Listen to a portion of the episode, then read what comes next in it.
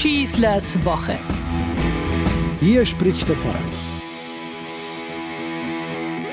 In der Vorbereitung für den Gottesdienst an diesem ersten Feriensonntag habe ich sie zufällig wieder mal in die Hände bekommen. Sie gilt als eine der Höhepunkte der russischen Malerei, die Dreifaltigkeitsikone von Andrei Rublev.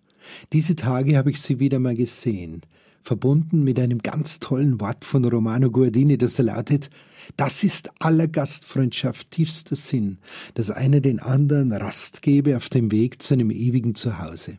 Genau diese Ruhe, diese Gastfreundschaft, dieses Kraftschöpfen für den weiteren Weg strahlt diese Ikone mit den drei Engeln auf so wunderbare Weise aus und bringt damit das biblische Ereignis der Begegnung Abrahams mit Yahweh an den Eichen von Mamre in eine unverwechselbare künstlerische Gemeinsamkeit und Gestalt.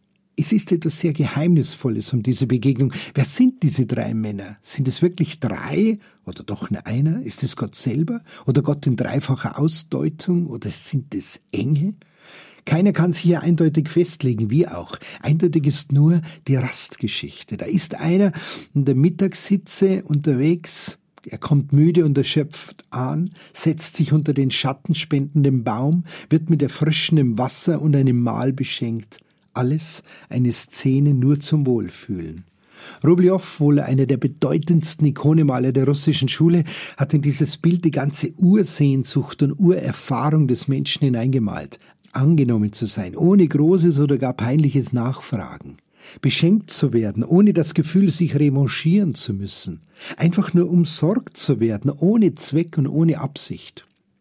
Wer Gastfreundschaft auf diese Art und Weise erlebt, schwärmt davon ein Leben lang. Rast auf dem Weiterweg nach zu Hause, beschreibt es Romano Guardini. Der Urlaub, die Ferien, das Verreisen in diesen Tagen, das alles ist doch genau eine solche Rast, denke ich mir.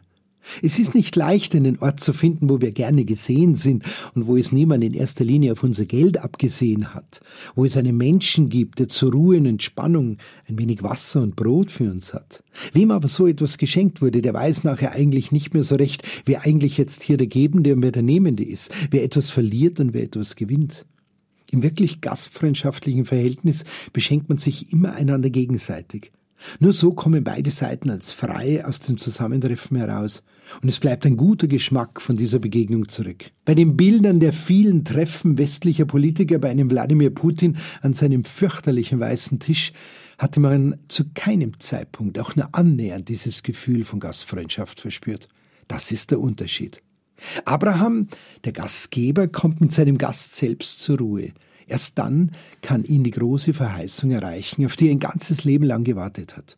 Seine Ehe mit Sarah war kinderlos geblieben, vielleicht wegen dem zu großen psychologischen Druck, dass er Stammvater vieler Völker werden müsse.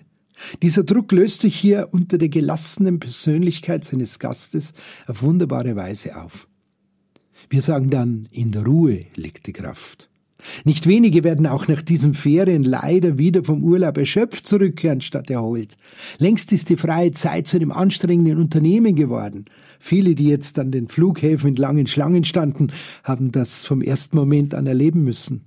Man muss aber unbedingt was erleben, heißt es in dieser Leistungsgesellschaft. Weh, der kehrt einer heim und hat nichts erlebt. Da muss wenigstens ein 60 Kilometer langer Superstau auf der Autobahn, in dem man gefangen war, herhalten oder ein Unfall, den man live erlebt hat, für den nötigen Bericht sorgen. Nicht so unter den Eichen von Mamre. Hier geschieht nicht viel. Gast und Gastgeber trinken miteinander, es wird nicht viel geredet, aber in das beredte Schweigen fällt das wichtigste Wort.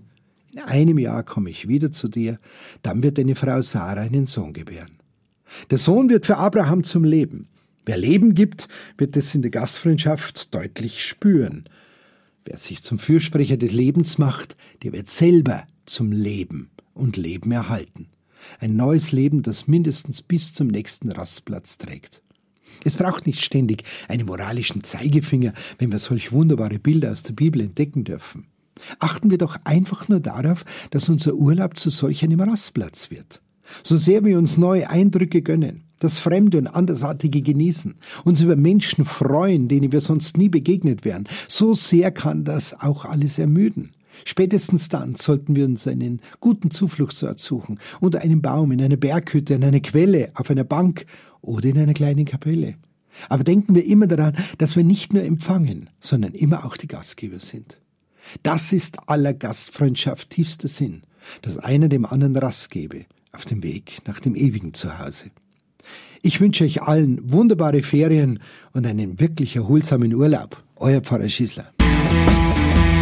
Schießlers Woche, ein Podcast vom katholischen Medienhaus St. Michaelsbund und dem Münchner Kirchenradio.